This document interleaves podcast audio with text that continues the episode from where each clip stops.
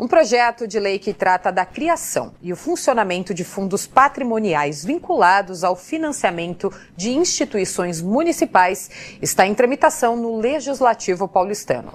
A repórter Heloísa Ramada tem mais informações. O PL 290 de 2023 é de autoria da vereadora Cris Monteiro e ela explica agora a importância da criação desses fundos.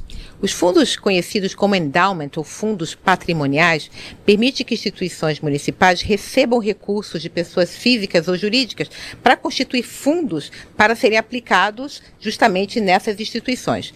É muito importante a gente dizer que essa é uma prática muito comum nos Estados Unidos e na Europa e a gente tem fundos patrimoniais que somados, eles podem ser inclusive maior do que do PIB de muitos países.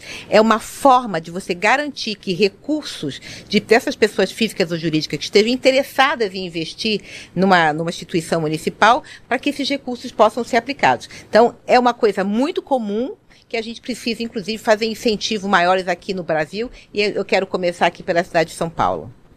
Muito obrigada pelas suas informações, vereadora.